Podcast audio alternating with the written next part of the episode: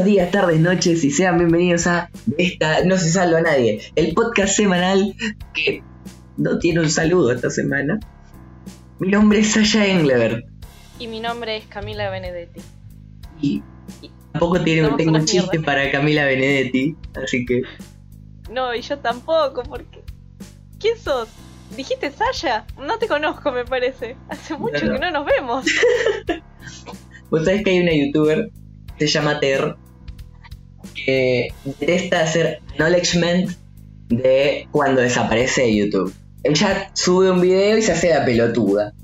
Yo también lo detesto, pero no puedo hacerme el boludo porque tuvimos como dos meses sin subir podcast de este podcast semanal, entre comillas. Sí. Pero bueno, Eh, es lo que Es muy gracioso porque yo, vos mencionaste a Ted y yo voy a mencionar a Misa Sinfonía. El chabón dice, voy a subir un video todas las semanas. Sube un video todos los meses. Y todos los videos empiezan con, perdón por no subir un video. Ay, Dios. Me hace acordar, al otro día estábamos leyendo Badfix en tu Twitch, twitch.tv barra China 1231, vayan a seguirla, que ahí cada tanto estamos leyendo Badfix, jugando jueguitos, a veces no está Sasha, aparece el canal de Sasha de repente. Síganla, donenle sus dólares, así se compra barcos y putas y se va de Latinoamérica. Y en un momento estábamos leyendo una autora que en cierto punto dejó de escribir capítulos y dijo, perdón, estoy teniendo depresión, después les juro que voy a seguir escribiendo. El siguiente dijo, volví y voy a seguir escribiendo esta historia que me encanta, no sé qué, y ese tal cual era el último capítulo del 2014. Sí, sí, sí. Pobrecita. Si es como la estás soy Germán. Si nos ¿Qué? estás escuchando, queremos decirte que tu personaje la verdad nos parecía una histérica, pero está bien. Es No. un fanfic. Uno más tóxico que el otro, boluda. No, no, lo que más nos dio gracia fue un, mo- un momento en el que ni sabían, no se habían dicho el nombre. Y cogieron, casi que estaban por coger. Entraron Y nos quedamos todos como, bueno, Pero bueno, ese no es el tema. no. Bueno, Eh, un poco sí. bueno ponerlos un poquito en contexto que eh, el podcast, al menos esta primera temporada del podcast, está por terminar. Queda este episodio que están escuchando ahora y el de la semana que viene. Ocurre algo muy interesante a la hora de, de grabar podcast y es que muchas veces, son la minoría, pero ocurre, tenemos temas de mierda y decidimos borrar los episodios. Ustedes no han visto episodios que se han gestado y se han borrado en el momento que se gestaron. Pero siempre en el medio de estos episodios hay algunos subtemas que son buenos y no sabemos dónde encajarlos. Entonces este episodio es para eso. Este episodio es las cosas random. Son algunos temas que se nos quedaron sueltos de episodios que borramos que vamos, de los que vamos a hablar hoy acá. ¿Qué opinas, Camila? ¿Qué opino? Yo fui la de la idea. Ya sé la concha de tu madre, pero todos los episodios te pregunto qué opinas. ¿Ya te olvidaste cómo se hace este podcast? Sí, ya me olvidé porque hace un mes que no hacemos podcast. Algunos me está diciendo, no, pero si hace dos semanas subieron, si ese capítulo estaba grabado hace como un mes y medio, chicos. Sí, sí, Eh, iba a decir, ¿sabes qué opino yo? Si les gusta la música que se escucha de fondo en este momento, la que se escucha al principio del, del podcast o la, que se va a escuchar al final, no se olviden de seguir en Instagram a Tomás-Granda, que es un músico muy talentoso, con mucha paciencia y muy cariñoso, son tres cosas muy importantes. ¡Ah! ¿Querés empezar vos o empiezo yo? No, empezamos. Ok, Porque me dijiste que tenías más temas. tengo cuatro temas yo, ¿vos cuántos Por tenés? eso. Dos. Seguramente se me ocurre alguno en el medio, pero no, no tenía tantos temas como yo creía que iba a tener. Ok, ok, ok. Vamos a hacer la típica de que yo te digo los títulos y vos elegís uno. No, no, sorpréndeme. ¿Sorprendo? Ok, voy a elegir eh, uno. Este, este me gusta. Tiene un título bastante bueno. World of Warcraft, la pandemia. Me suena. Me suena que sé de qué vas a hablar, pero quiero que me sorprendas de nuevo. Dale, dale. Yo sé que la idea de este podcast en un principio era evitar reconocer la existencia de la pandemia para evitar deprimirnos, pero vamos a hacer de cuenta que la pandemia no existe. Que la, pa- Oh. la pandemia ya pasó. Claro, ya pasó. Nosotros tenemos la. En esta cápsula hace un montón que tenemos la vacuna. La- Hace tres semanas la vacunaron a misa y mira, está re piola ella. No se mueve. Eh, después le tiramos comida y vemos. De una. Cuestión. Como por 2005 creo que fue la cosa. Eh, ¿Conoces el juego World of Warcraft, no? Sí. Bien. Habían metido un jefe en una mazmorra cerrada, o sea, no podías salir cuando arrancabas a pelear con el tipo. Eh, te metía un efecto, un cambio de estado, un- no sé cómo se le dice esto, una alteración de efecto, no sé cómo decirlo. Cuestión que era como un virus esa poronga. Que te Sí. duraba, ponerle que una cosa de 10 segundos, cada 2 segundos te sacaba 20 de vida, o sea, te terminaba sacando 100 de vida eventualmente Sí. y que si vos te acercabas a cierto radio de distancia a otro jugador, se lo pasabas. Y ponele, sé yo, estamos jugando vos y yo. Bicho me infecta. Tengo 10 segundos. Cuando me quedan 5 segundos, te infecto a vos. Vos tenés 10 segundos. Pasan esos 5 segundos, vos tenés 5 y yo ya me curé. Pasan 3 segundos, te quedan 2, te me acercás y me volvés a infectar. ¿No? Una cosa así. Sí. Lo bueno de eso era que si vos salías de la mazmorra, se te iba el efecto. No tenías más. Ocurre que en World of Warcraft había una especie de mascotas. O de no sé cómo llamarlo, nunca jugué World of Warcraft. Eh, Son. ¿Qué? Son mascotas. Vos estás hablando de tipo como el perro o la cosa que te acompaña. o Un bicho que te acompaña para pelear. No sabría cómo Entonces sí, son mascotas. Perfecto, de 10. Las podías sacar como Pokémon, o sea, literalmente las podías tener afuera o guardarlas en tu mochila, supongo, y que no esté. La onda era que unos jugadores descubrieron que si iban a pelear contra ese jefe, sacaban a su mascota, dejaban que su mascota se infecte, la guardaban, esta mascota quedaba con el efecto congelado hasta que la volvían a sacar. Y entonces ellos salían de la mazmorra y la mascota seguía teniendo el efecto. Así sacaron el virus de la mazmorra. Eventualmente se empezó a infectar todo el mundo. Y ocurre que eh, también eh, los NPCs tenían la posibilidad de infectarse.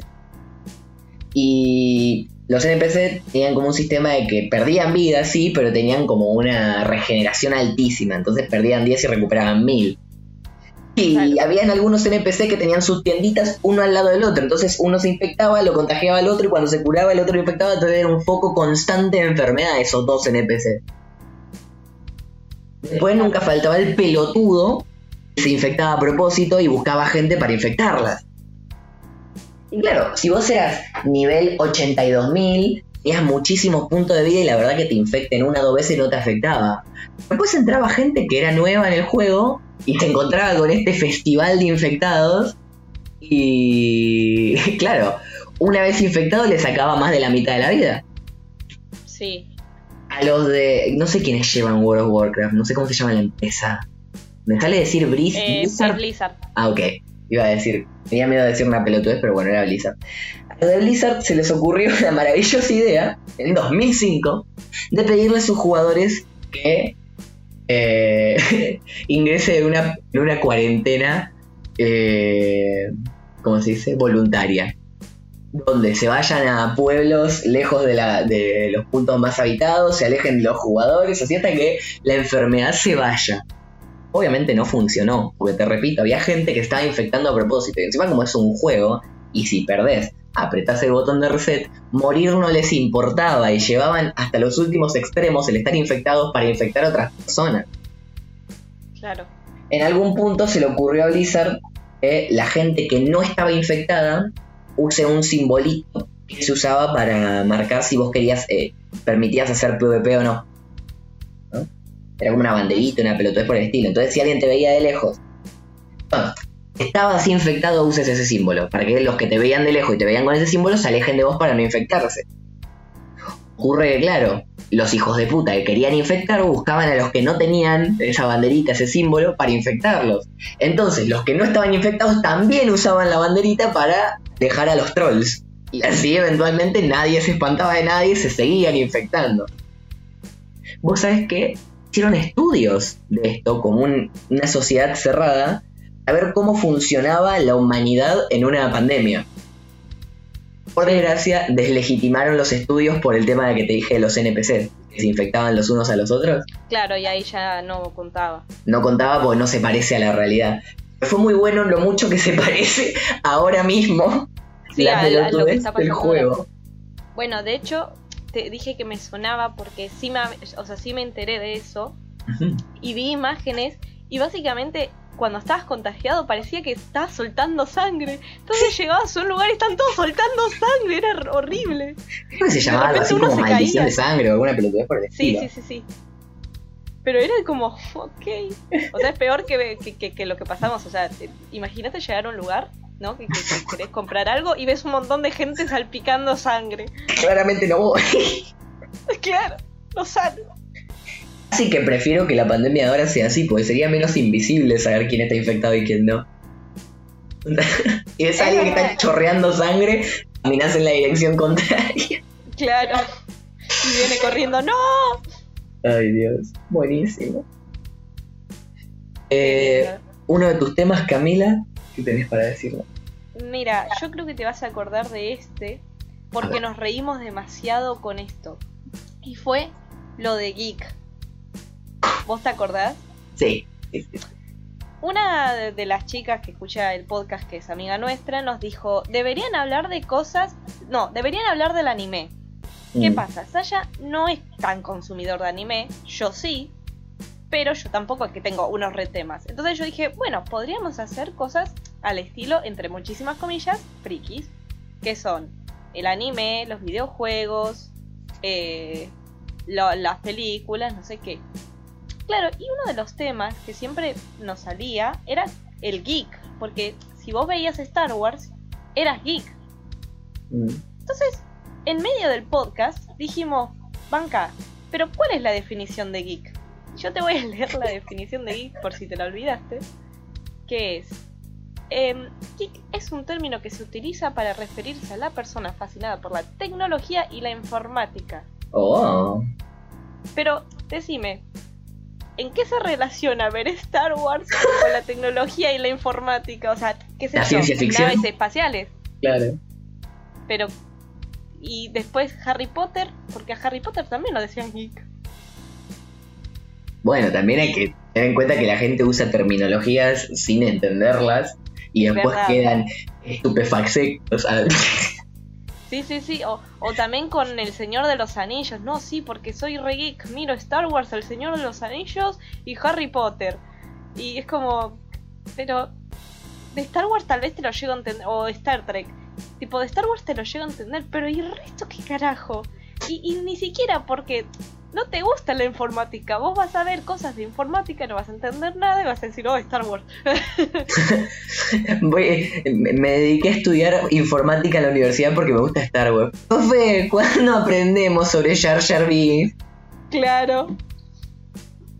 Así que nada. Ay, Y creo que el- el- lo que más me dio gracia es justamente lo que vos dijiste. Siempre pasa lo mismo. Agarran un término y lo usan como se les canta el chotito, en vez de decir, como a mí me pasó. ¿Te acordás que a mí me pasó que yo hablé sobre la estética sin entender muy bien qué era la estética? Sí, me acuerdo. Bueno, ¿Este podcast se publicó pasa. o no? Para. Sí, ese se publicó. Ok. Sí, sí, el de modas. Ah, ok. Sí, se publicó, se publicó. Eh, eh, eh, pasa eso y pasa bastante seguido, ¿viste? Y me quedé pensando cuál habrá, o sea, si habrá otro ejemplo, tipo así como con lo de geek. A mí se me ocurrió uno, que lo- mientras estabas hablando, y me molesta muchísimo. A ver. Yo, ustedes, bueno, digo, ustedes saben, todos ustedes saben esto de verdad. Bueno, lo voy a contar acá como dato. Yo por un año fui profesor, ¿no? Fui Creo que nadie lo sabe, solo yo. Creo que nunca lo mencioné. Claro. De chiquitos de entre 13 y 14 años, en este momento deben tener 16 y 17, ¿no? Cuestión que eh, siempre ocurría que me mostraban que jugaban algún jueguito o alguna pelotudez por el estilo. Me mostraban las pelotudeces de Fortnite que no podían importarme menos, pero yo tenía que fingir que me importaban para que los nenes estén felices. Yo me acuerdo, los veía jugando. En un momento decían, se tilteaban. Sí. Según ellos, eso, eso lo escucho ellos. demasiado seguido. Claro, ahora se usa un montón, ahora lo escucho muchísimo. Y casi según ellos es enojarse. No, no, no. Explico, Camila, que vos tenés muy poco inglés.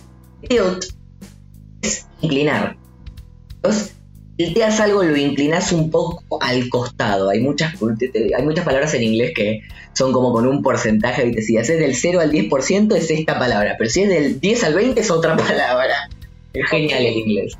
Bueno, tilt es una de esas. Es como inclinar un poco hacia un costado. ¿Cómo mierda transformaron eso en enojarse? ¿Me entendés? ¿Vos tenés idea? Porque yo no, porque yo siempre dije tiltear, porque todo el mundo decía tiltear, pero nunca me paré a pensar, ¿qué es tiltear? Me ¿Por qué somos tilteados? ¿Quién fue el primer pelotudo? ¿Quién fue el primer pelotudo que dijo dog, el Coscu? ¿Quién fue el primer pelotudo que dijo tiltear? ¿Y qué carajo le pasaba por la cabeza? Porque todos sabemos que el Coscu no tiene una mierda en la cabeza. Pero ¿quién dijo tiltear? Yo creo que eso viene desde mucho antes de que eh, de la existencia del Coscu. Así que, pero, pero igual, o sea, y encima eso es lo que más gracia siempre me da. ¿Quién fue el primero que dijo? ¿Y por qué el resto dijeron? Ah, sí, debe ser así. Tal cual. bueno, me pasaba eh, en un grupo de amigos. No me acuerdo cuál era la palabra. Si voy a usar un ejemplo burdo y muy popular. Pero ponele que yo empezaba a usar la palabra bizarro y la usé mal. Desde que la empecé a usar, no es la palabra bizarro, pero es el ejemplo que estoy tirando. Y todo mi grupo de amigos dijo, ah, sí, sí, este es el uso de la palabra. Y todos decían bizarro con el significado incorrecto. Viste que bizarro en francés y en inglés significa algo raro, pero en español significa alguien valiente, ¿no? Y mucha ah, gente en España... ¿No sabías? No. Bueno, ahora lo sabes. Por eso, nunca he visto un video de Dross que dice bizarro en el sentido anglosajón de la palabra. Ah, por eso dice anglosajón. Wow. Claro, porque en español bizarro significa valiente. Pero bueno, eh, no era esa palabra, pero ponele que fue así, que yo había aprendido una palabra y la aprendí mal y todo mi grupo de amigos la empezó a usar mal porque supuso que la estaba diciendo bien. Claro, de hecho dice que eh, en, el, en inglés es diferente el término, pero como no entiendo inglés, no sabría qué decirte. Eh, ¿Me lo podés pasar eso que encontraste? Sí, sí, te lo paso. Mientras Camila me lo va pasando, voy a leer mi siguiente tema. Dale. que me duele es el ASMR. Oh, oh. No me gusta el ASMR. No sé si viste. Eh, me pasaste. Eh, perdón, eh, me pasaste algo de la palabra geek. Sí, por eso. Tipo, esto está en inglés porque dice ah, que. Sí, estabas hablando de la palabra bizarro, mi amor. No, boludo. dice, eh, o sea, y después dice, punto. El término geek en español está relacionado solo con la tecnología de diferencia del uso del término geek en inglés. Wow. Y me lleva el geek al inglés, ahí está todo en inglés y digo, ah, no entiendo. Eh, dice que originalmente se usa para describir a gente excéntrica o que no se deja llevar por las modas. En el uso actual la palabra típicamente connota a expertos o entusiastas obsesionados con un hobby o eh, gusto intelectual, con una general, eh, con un eh, significado general peyorativo, o sea, como de insulto, ¿no? Significado, significando a una persona peculiar, especialmente una que es percibida como alguien demasiado intelectual, poco fashion, la palabra que usa acá, aburrido o socialmente extraño. Mira.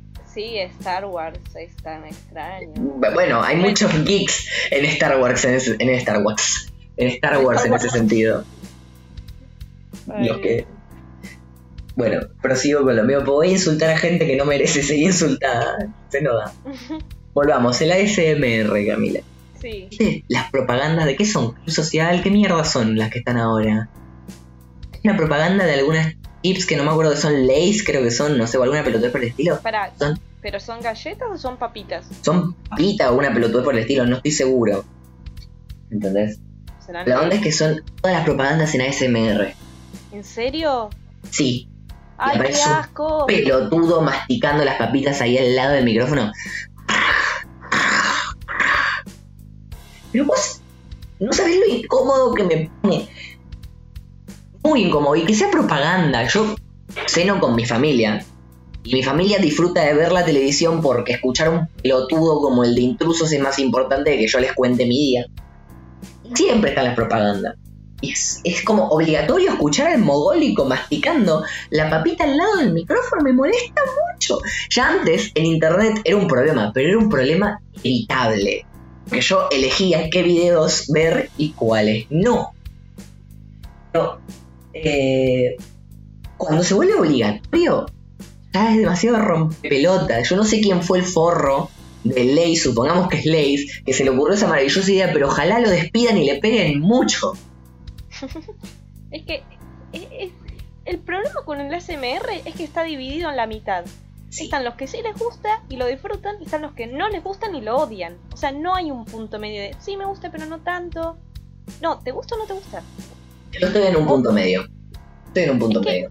Te genera, o sea, te tiene que generar algo. Y a mí, lo que a mí me genera es rechazo. O sea, un rechazo. Claro, en su gran mayoría, por eso te digo estoy en el punto medio, en su gran mayoría, ASMR me da asco. Siem- Pero nunca cuando son falta. orgasmos.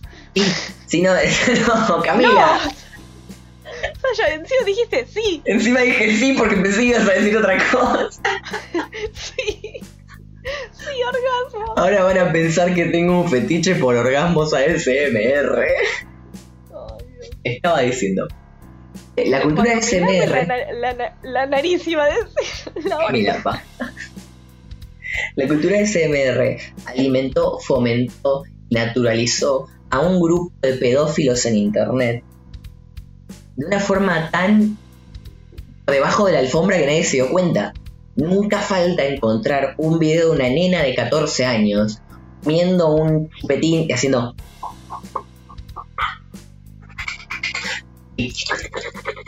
Disfruten de ese ASMR y comentarios de señores que bien podrían ser el papá de Camila, diciéndole, ay linda, en el próximo hace una SMR chupándote el dedo gordo del izquierdo. Y ¡ay no! Qué rico. Pero hay otro tipo de SMR, o es considerado por lo menos por algunos grupos de. por algunas escuelas del internet como ASMR. Serían, por ejemplo, dos tipos de contenido que yo sigo, que uno son los videos de Bob Ross, ¿sabés quién es Bob Ross? Sí. Bueno, que está ahí, habla con su voz calma y pinta. Yo a Bob Roll lo usaba para dormir en un momento. También, o sea, no lo uso para dormir, pero si me veo en problemas me pongo un videito de Bob Ross y allá voy. Quiero que me cachetee las nalgas como hace con ese pincel contra la Sí, sí, sí. Tu. Pero hasta eso es relajante. ¿Cómo hace Sí. ese señor? Sí. O si no, por ejemplo, hay uno, yo me acuerdo, el, el pequeño Sasha ya por el 2012 jugaba mucho Minecraft, como ahora.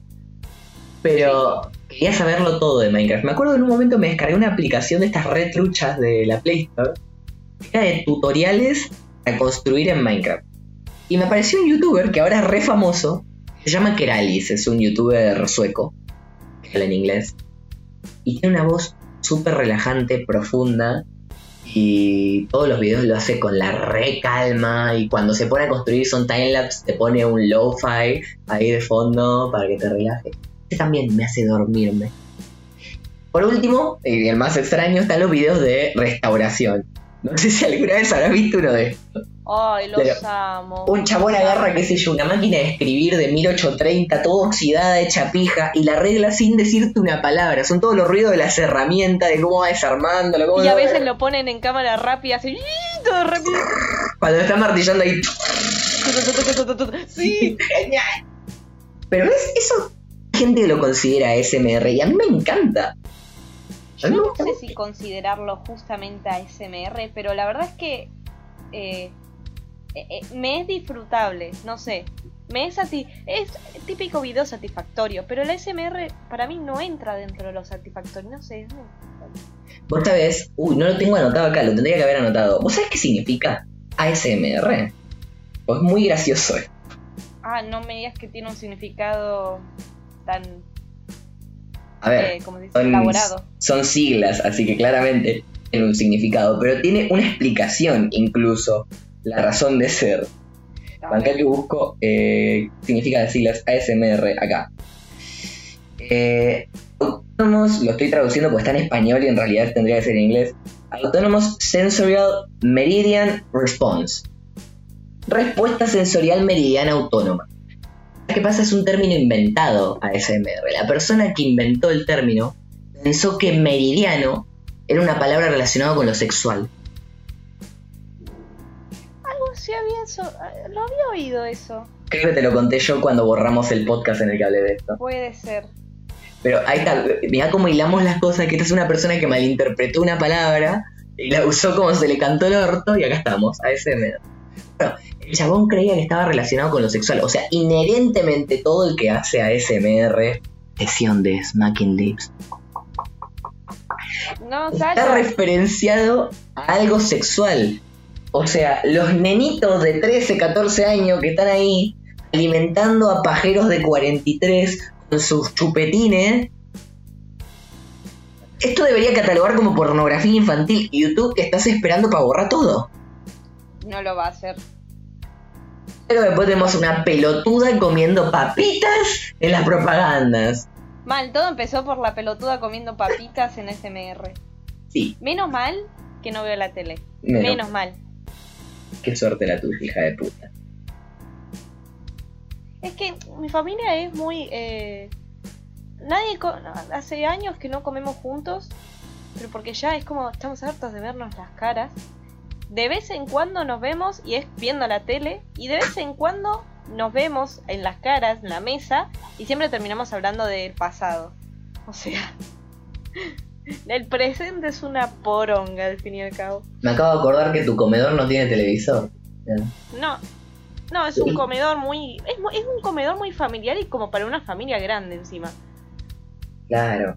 Yo me acuerdo de un amigo nuestro que es segurísimo, cuyo que su nombre no lo podemos nombrar, no tenemos el permiso, pero que yo prácticamente vivía en su casa.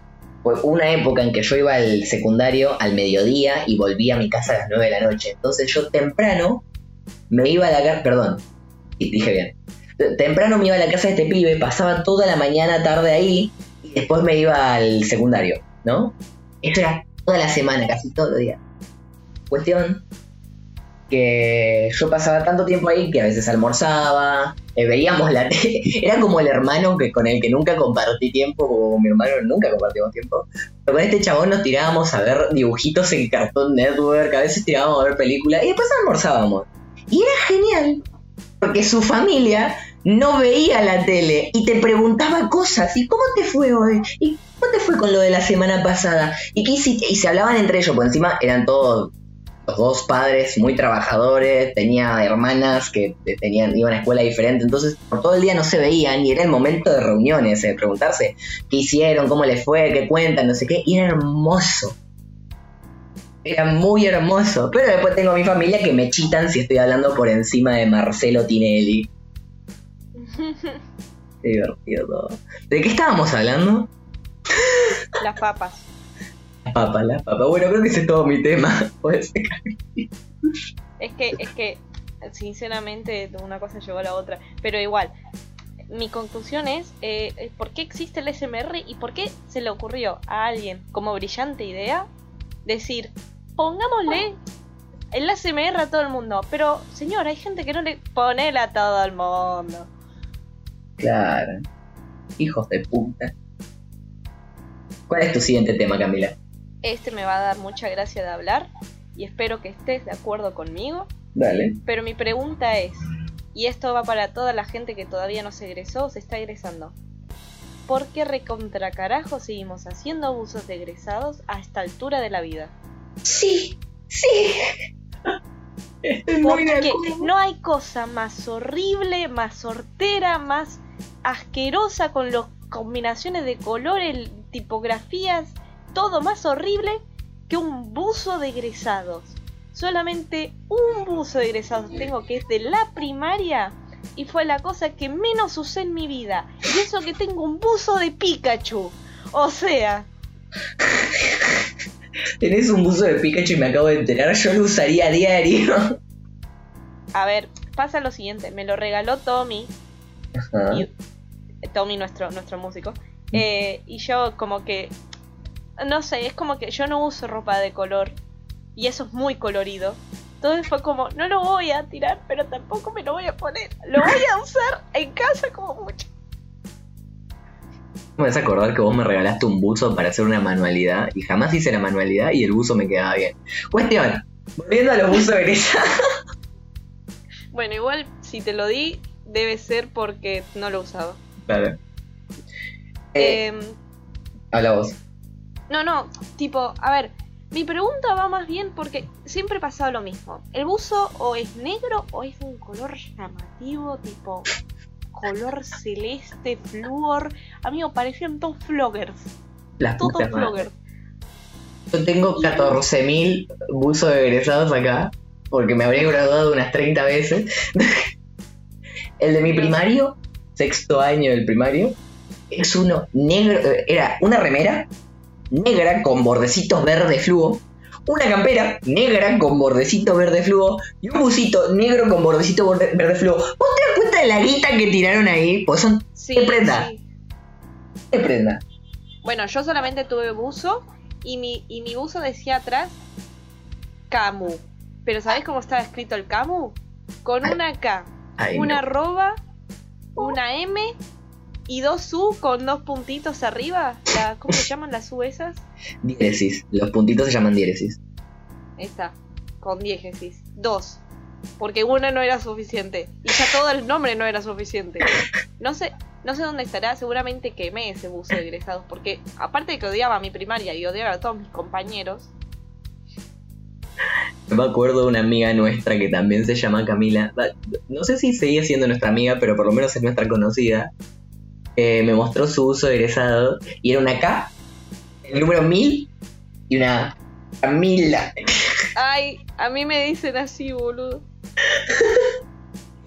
Pero bueno, también está mi buzo del secundario, más o menos más decente, y porque yo intervine muchísimo.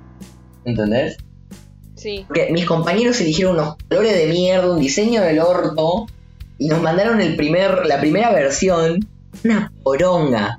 Ahí cuando me intervine yo, les hice mierda el primer buzo, hablé con uno que es artista, que era del curso, que no quería participar y dije, hermano, si no hacemos algo, nos van a dar esta poronga fucha, y no me gusta. Hicimos algo más o menos mejor. Es un, col un degradé azul a blanco, si no me equivoco, no me acuerdo, pues no lo tengo acá, no sé dónde poronga está, lo habré prendido fuego. Dice que lo... Bueno, ahora cuento esa anécdota. Eh, tenía atrás un... ¿Cómo se llama? Un estampado que diseñó este chico artista, que era el, con el nombre del, del secundario. Y bueno, nuestros nombres atrás, ¿no? Sí. Y era una poronga, qué sé yo, qué creía. Era mucho mejor que el original, pero seguía siendo una poronga. Es que, Y- de hecho, no, no hay cosa más fea. Encima, no solamente eso, sino que el buzo siempre es feo. El buzo tiene un corte horrible. Tiene un corte de buzo de boquita que no te puedo explicar.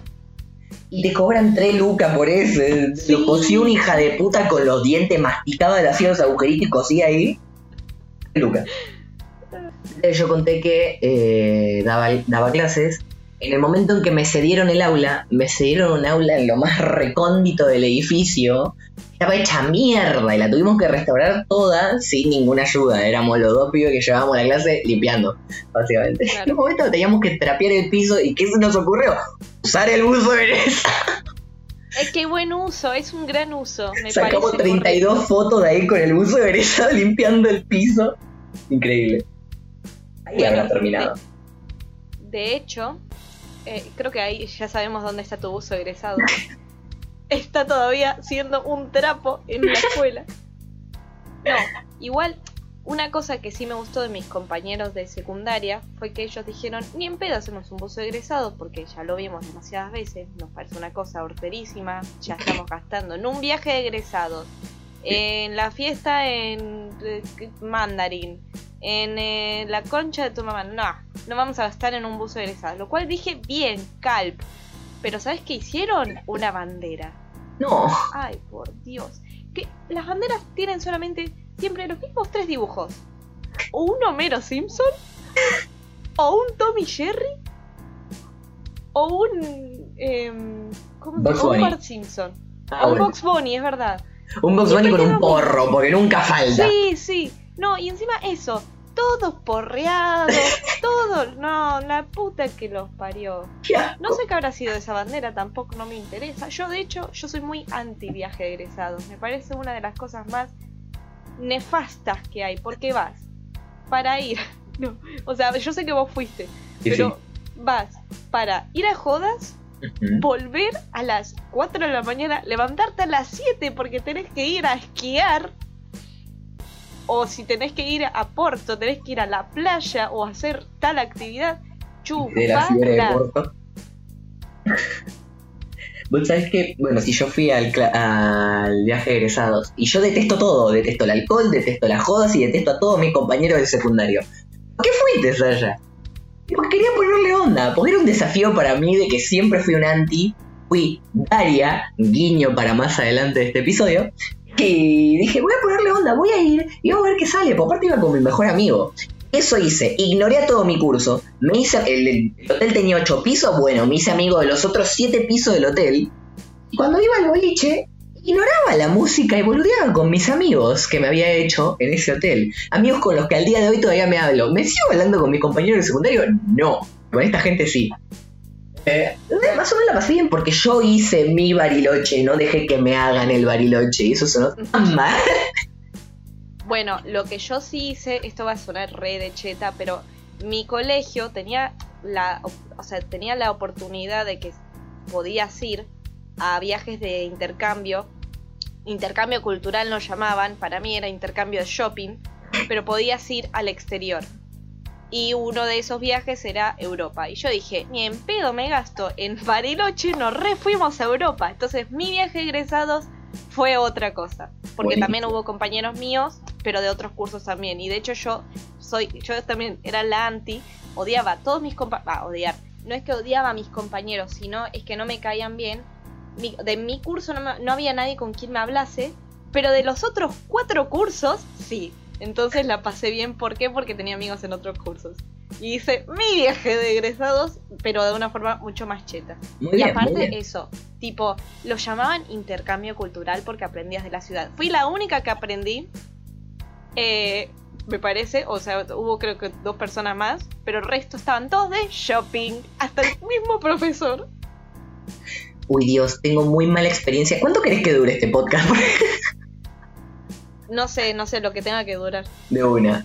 Tengo muy mala experiencia con el intercambio. Y voy a hablar de eso, pero quiero cerrar lo de los buzos un segundo. Viste que hace poco hice un estudio con fotos de algunas de nuestras amigas para ver qué subtonos de, de color les venían bien, ¿no? Uy, no me acuerdo. ¿Y no sabes? eh, ¿Me lo hiciste a mí también? No, a vos no. Ah, qué Lo ofrecí en general en nuestro grupo de chicas y vos nunca contestaste. Pero bueno. La onda es la siguiente. Las, las personas tienen un tono de piel que puede ser cálido, frío, neutro u oliva, ¿no? Y dependiendo, o sea, más allá de que seas blanco negro, puede ser negro oliva, negro cálido, negro frío, blanco oliva, blanco así, ¿no? Dependiendo de cuál de estos subtonos tenga tu piel, hay colores o gama de colores que te van a ir bien. Por esta la razón de que nunca van a crear un buen buzo egresado que le quede bien a los 40 pelotudos de tu curso. Porque algunos Claro. tendrán una piel más verdosa, otros más azulada, otro más roja, y el color de mierda que, que eligió la pelotuda de Brenda, que es la más famosa de tu curso, no les va a quedar bien. ¿Me entendés? No, encima siempre es negro con, no sé, naranja, rojo, verde. Como mucho, te pone un azul con otro color. Pero qué, ay, qué hortera. No, no, que lo pienso y me empiezan a dar unas ganas de golpear a todos en la cara. Cuestión. Eh, tengo muy mala experiencia Con los intercambios. los intercambios. ¿Por, ¿Por qué te estarás preguntando? Una vez yo tenía unos amigos que, eh, no, todavía son mis amigos, iban, a una- iban a un, tengo problemas con los tiempos verbales, disculpen, iban a un secundario alemán, el Helters. No sé si puedo decir el nombre, pero ya lo dije. Es un secundario alemán. Cuestión que en un momento hubo intercambio, hubo este tema de intercambio, y la hermana de una de mis amigas decidió anotarse, entonces ella se fue y de Alemania trajeron una pendeja. Infumable la pendeja. Muy infumable. Todo era cara de orto, a todos nos maltrataba. Y ¿sabes qué lo peor? Ella eh, pensó en un momento que nadie entendía alemán. Hola, los chicos iban a escuela alemana y a mí me estaban enseñando. En un momento estábamos todos tirados viendo una película en un salón y ella se levanta con el teléfono, entra a mandarle un audio a alguien, nos dio a todos los que estábamos en la sala en alemán, pensando que no lo entendíamos. ¿Pero por qué? O sea, ¿pero por alguna razón en específico? ¿O porque no le gustaba que viajar? No sé, no le gustó el lugar, no le gustamos nosotros, era re antipática la guacha, muy antipática. Claro. Y después, y acá voy a tener que evitar decir muchos datos, porque estoy seguro no me lo dejan decir. Eh, tuve problemas con una chica que venía de intercambios de Estados Unidos, no me acuerdo si era de Nueva York exactamente. No iba a la misma escuela que yo, no iba nada, pero era, o sea, la hermana de un compañero mío del secundario hizo intercambio con esta piba. Y esta piba me odiaba. ¿Por qué me odiaba? Sé perfectamente la razón por la que me odiaba, pero no puedo dar mucho detalle. Pero lo mal que nos llevamos. Lo mal que nos llevábamos con esta pendeja. Era increíble. Y sabes que lo peor, que cuando se fue a Estados Unidos de vuelta, eh, me contactó por Facebook, hablamos y ya no habían diferencias, ya estábamos bien. Porque el conflicto que, hablábamos, que teníamos entre nosotros ya no estaba, ¿entendés? Increíble. Claro. mala experiencia con el intercambio. Claro. Me quedan dos temas. Dale, tíralos. ¿Conoces la película After? After. ¿No? Me suena, me suena, pero decime. Ocurre que una pendeja hormonada escribió en Wattpad un fanfic sobre ella y Harry Styles. Sí, ya sé cuál es, sí. Y el resto del grupo de One Direction aparecen ahí, pero ni pinchan ni aflojan los hijos de puta. Pero son todos punk, eh, alternativos, chicos malos, que fuman y toman. Y a eso lo volvieron película. Por alguna Pero razón, sin a eso lo volvieron. a Harry Styles. Que, sí, sin mencionar a Harry Styles, le cambiaron el nombre por Hardin Scott. Así que a partir de ahora es Hardin Scott, nuestro personaje. Es preocupante la película. Es muy preocupante. Es que es, es gracioso porque hay muchas películas de Netflix que son tipo películas para adolescentes que están basados en novelas de Wattpad. Y yo me quedo como, ¿cómo vas a agarrar una novela de una niña hormonada de 15 años? ¿Vos sos tonto? ¿Te haces? Claro. Pero esta es preocupante en especial. Primero tiene un guion de mierda, dura una hora y 45 y tiene menos de la mitad de diálogos que tiene Mingers, por ejemplo. Nos deja una imagen de mierda porque Jardincito, re tóxico, re violento, re abusador, re todo. Y la pendeja se enamora y tienen una relación hermosa con el pendejo que golpea al papá, rompe cosas, la amenazó con él, le cagó a piñas al mejor amigo. Hola. ¿Vos sabés lo que es una red flag? Mm, ah, Lo hablamos ¿La cuando leímos Batfix. Ay, no, entonces no sé. Es una advertencia. Una bandera roja. Cuando vos estás saliendo con un chabón y el chabón cuando se enoja de repente le pega una piña a la pared, eso es una red flag. Cortale, porque la siguiente piña va para vos. Claro. ¿Me entendés? Bueno, el chabón está lleno de red flags, básicamente. Todo el tiempo. En un momento eh, hay una escena que están garchando. ¿Cuál? Y el chabón le dice, ya no vas a tener que cubrirte, al menos no para mí. Y es como, yo digo que no, capo va a ser que no. Sea vos, el Papa o Jesús sin taparrabos y en pelota. Después eh, hay una escena donde le encaja un beso cuando la piba le estaba discutiendo y le decía que no. y claro, pero él es el buenito porque hay una escena donde un chabón le insiste a ella para darle un beso y él lo recontracaga piña. Entonces es un héroe. Claro, si, si, si soy yo está bien, pero si sos vos, no. ¿Vos conocés la película Lolita? Ay, tengo una gran dualidad con esa película. Yo no la vi. Es muy buena película, es muy linda Es película. Yo sé que es buena película, yo sé que eh, mucha gente dice que es buena película, pero tengo una dualidad por la siguiente razón. A ver. Dicen que la que es más actual mm, es... mm, o sea, que te genera mucha incomodidad. ok. Y hay todo un gran debate dentro de la película de Lolita, que es si es una película sobre pedofilia o no. Ahí está. Y hay mucha gente que dice que no, Ok. Lo cual me da, o sea, me da curiosidad decir por qué no sería una película si justamente hay alguien, o sea, una película de pedofilia, si justamente hay alguien que básicamente está besándose con una nena de 12 años, no, 12 años no, ¿de cuántos años tenían? Sí, tiene 12 años, Lolita. Ah, 12 Bueno. años. Te lo voy a explicar yo por qué no es una película sobre pedofilia, sino en contra de la pedofilia. Y está relacionado con After, lo que voy a contar ahora. Tanto Acá, el no, no, libro no. como las dos Pero- películas, Bueno, dale, sí, explica, explica. tanto el libro como las dos películas de Lolita narran todo desde el punto de vista del pedófilo que se encuentra con Lolita en primer lugar. Este chabón te cuenta cómo Lolita se le acerca a él, le- Lolita es, eh, te sexualiza a sí misma con cómo se viste, cómo actúa alrededor de él y mantiene una relación amorosa saludable, ¿no? Hasta que aparece otro señor mayor que quiere abusar de Lolita y es malo, es un señor pedófilo que se quiere aprovechar de una nena de 12 años y entonces el protagonista se encarga del otro pedófilo.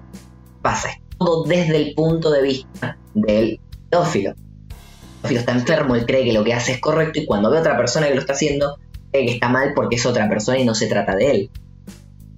Lolita pega ese giro cuando te vuelven a contar la misma historia desde un punto de vista más objetivo, donde Lolita se vestía para ir a la escuela y el chabón la veía como si fuera algo sexualizado, donde Lolita lo trataba bien porque era un señor adulto y el chabón lo veía como que la estaba coqueteando y así todo. Esa es la historia de Lolita tal cual. Tiene ese giro que es bastante bueno, que te demuestra que pudieron hacerte empatizar con un pedófilo por lo menos por la mitad de una película. ¿Entendés? Claro. Y hubiese estado genial que After haga eso. Jaja, te hicimos empatizar con un violento, pero ser violento con las mujeres está mal. No pasa. Se, enamoran y lo amó y lo adoró y lo quiso. Bueno, ahí está, Banca, volviendo a Lolita, ahí está mi dualidad, porque es como, pero entonces sí es una película sobre pedofilia. No, por más que esté a favor, o sea, por más que esté en contra, es una película sobre pedofilia. ah, en ese sentido sí. Por eso, cuando yo digo eso, la gente me dice, no, no lo es. Y yo me quedo como, ¿cómo que no? Estamos hablando de alguien de 12 años. ¿Cómo Claro. que no es una.? Y ahí es donde entra mi dualidad. O sea, la gente no sabe explicar. O sea, no lo sabe explicar así bien el hecho de por qué no es una película sobre pedofilia. Claro, es una película sobre pedofilia, pero no a favor de. Aunque pero no a mucha favor gente, de ella. al dilapidarla, cree que es, es eso. Cree que la película Ah, y defiende y glorifica la pedofilia. Y eso es lo peor. Hay mucha gente que lo ve como algo. O sea, lo, lo trata como película romántica Mm. y lo romantiza. Y es como. Basta, hay muchísimas mejores películas de romanticismo para romantizar, ¿no? Lolita, Romance tiene Camila. 12 años. Muy preocupante, muy, muy, muy preocupante. Pero bueno, insisto en que Lolita es una obra de arte muy buena. Y que After es una pedazo de mierda que de alguna manera llegó a Netflix. Claro. Mi último tema. ¡Woo! La voy a ver, pero solamente para reírme. Dale, dale. Vos tenés que, cuando la veas tenés que pensar en todos los batfics que hayamos leído alguna vez y está todo Es ahí. que sí, después, después de lo que me contaste, claramente voy a pensar en todos los. Voy a pensar en Perla Schumacher, estaría orgullosa. todos los tropos del batfic están en esa película. Pero bueno. Paso a mi último tema del día. ¡Woo! A ver si cerramos este podcast para hoy. Mi último tema es Daria. Sí, Estuve fulminándome estos meses la serie de Daria y Camila se la fulminó en una semana. Yo recién estoy terminando la segunda temporada de 5. Y llevo un montón viéndola. Eh, sinceramente me encanta y me molesta la imagen que le dieron a Daria en la actualidad. ¿por qué? Porque todo el mundo, o sea, de un lado de la balanza o del otro, en la actualidad está buscando darle a Daria la imagen de la única y diferente. O sea, Sí, pendejas que quieren glorificar su estilo de vida antipático o pendejos que quieren hallar a todas las mujeres como únicas y diferentes. Usan a Daria como herramienta, como cabeza de turco para llevar su ideología pelotuda hacia adelante y me enferma. Si vos sos alguien. No, no, sí, estoy, estoy escuchando. Si vos sos alguien vio Daria hace 14 años y no te acordás mucho de los capítulos y te encontrás con estos memes que hace la gente, podés hasta llegar a creer que tienen razón y que se trata de una única y diferente. Cuando ves Daria, que yo la estoy volviendo a ver y me encanta, con un poco más de conciencia, siendo mayor y la fresca, te das cuenta de que Daria no, eh, no es antipática, no es, eh, eh, ¿cómo se diría? No es pedante, no es altanera, ella está mal, se siente mal por las cosas y no quiere sentirse así, todo el mundo a su alrededor cree que es porque es antipática, porque es amargada, porque no le gustan las cosas. Y cuando ella tiene una oportunidad para quejar, para explicar por qué está así, por qué se comportó de tal manera, por qué pensó lo que pensó, y tiene una explicación muy lógica en la mayoría de los casos, no hay nadie para escucharla, o quien está para escucharla no le da pelota o no la entiende como si todas las únicas y diferentes y todos los panafrescos sean los pobladores de Longdale en la vida real. ¿Me entendés? Sí. Muchas veces donde a Daria se la saca de este arco de la chica perfecta que siempre tiene la razón, porque no la tiene, se muestra lo humana que es. Muchas veces ella se equivoca y se pasa de amargada y siempre hay alguien para corregirla, para darle a entender que está haciendo mal. Por lo general es su mejor amiga, a veces eso es otra amiga que es una chica que debería, muchos dicen debería haber sido la protagonista de la serie, que es una chica negra, la novia de Mac. Sí. Eh, pero siempre, si se ocurren estas situaciones donde objetivamente Daria se equivocó, hay alguien que la pone en su lugar, nadie la deja en un pez, la chica perfecta que nunca se equivoca. Y me molesta que al día de hoy todos quieran verla así, de, una forma llorativa o de una forma glorificante. Me molesta. Ok. Vos que tenés fresca, Daria, porque la viste hace poco, ¿qué tenés para decir? Eh, a mí me gusta, o sea, lo que más me gustó de Daria en sí, en general, es que, a ver, Daria claramente es el típico personaje antipático, pero en el fondo, o sea, había días que tipo era muy, o sea, había capítulos en los que era muy difícil empatizar con ella, porque es como, bueno, dale, a ver, amiga, tipo la gente se está esforzando, y había otros que era como, Dios, esto es mi familia. Te llegas a sentir identificado. Ah, hay un, creo que es el primer capítulo en el que hacemos todo para vos y no podés ponerte contenta por nada, y es como, no es así. Nadie dijo que sea así, vos lo dijiste, vos sacaste conclusiones precipitadas.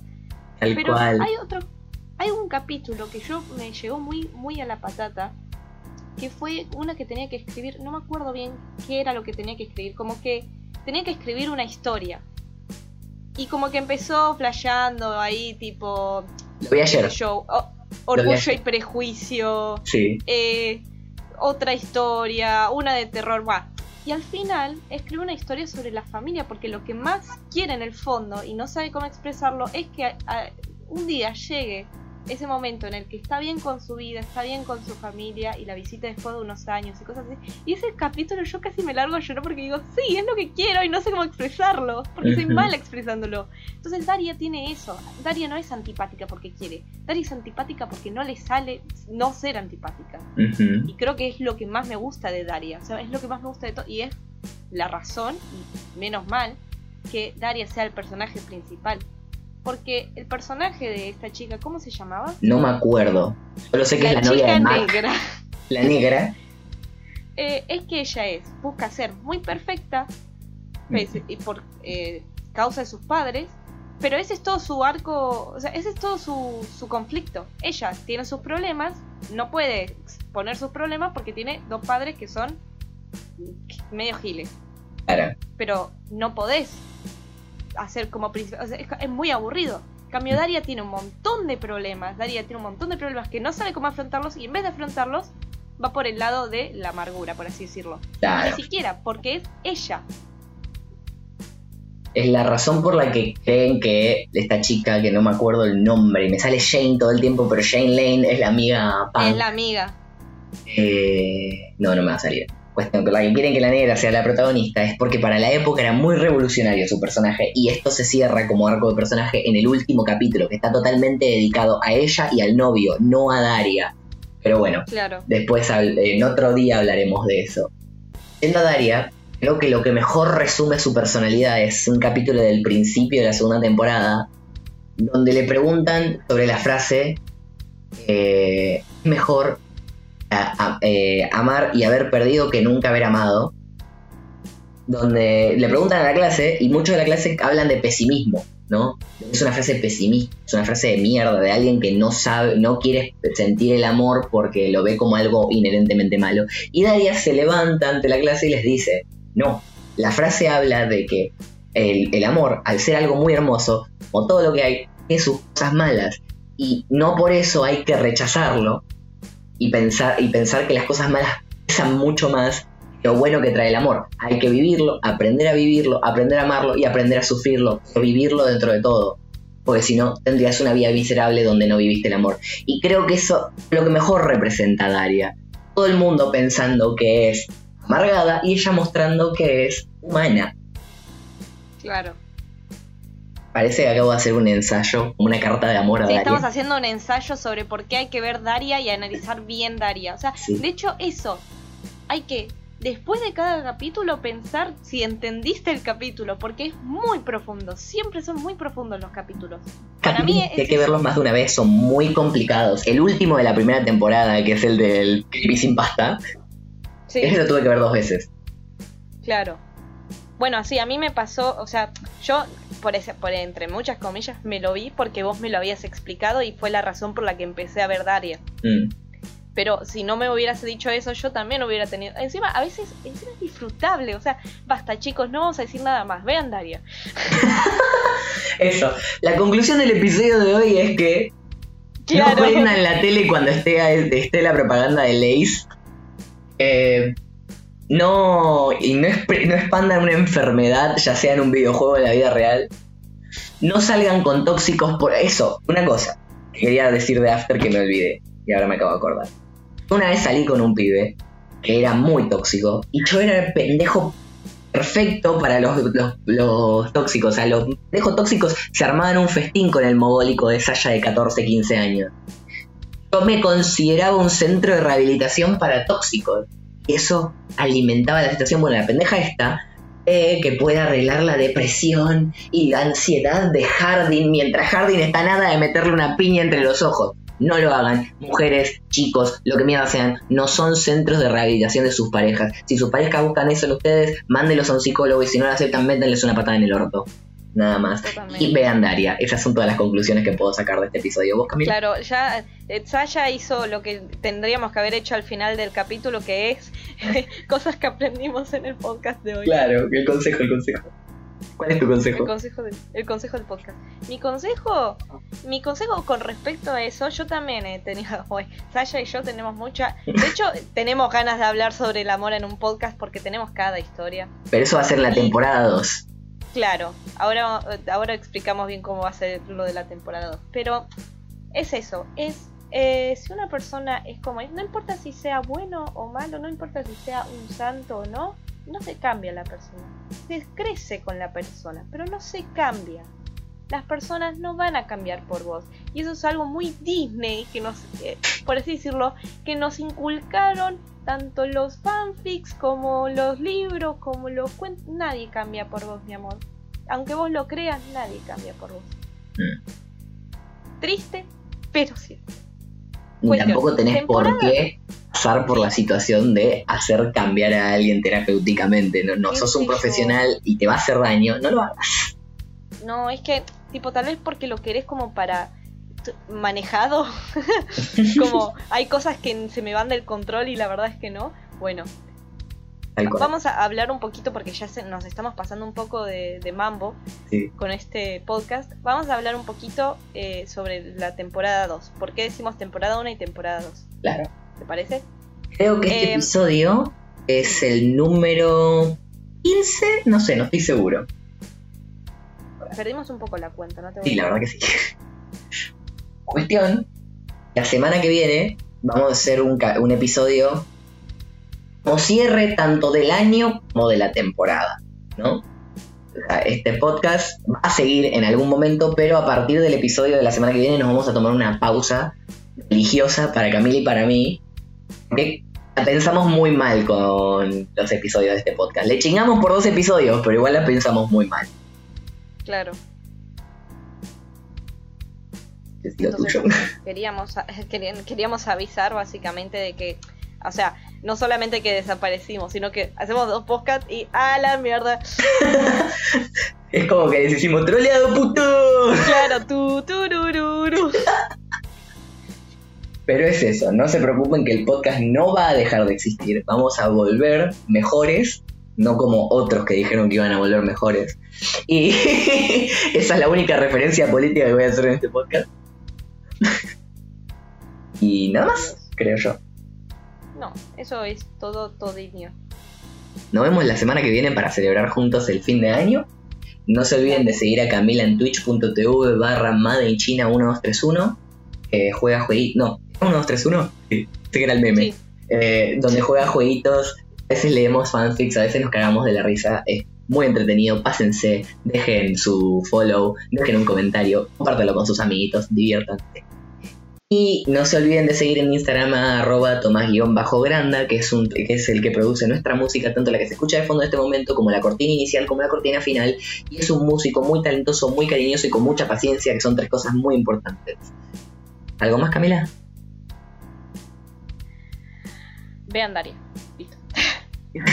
Vean Daria. Nos vemos el lunes que viene, como todas las semanas, dentro de lo posible. Sí, sí. Adiós. Adiós.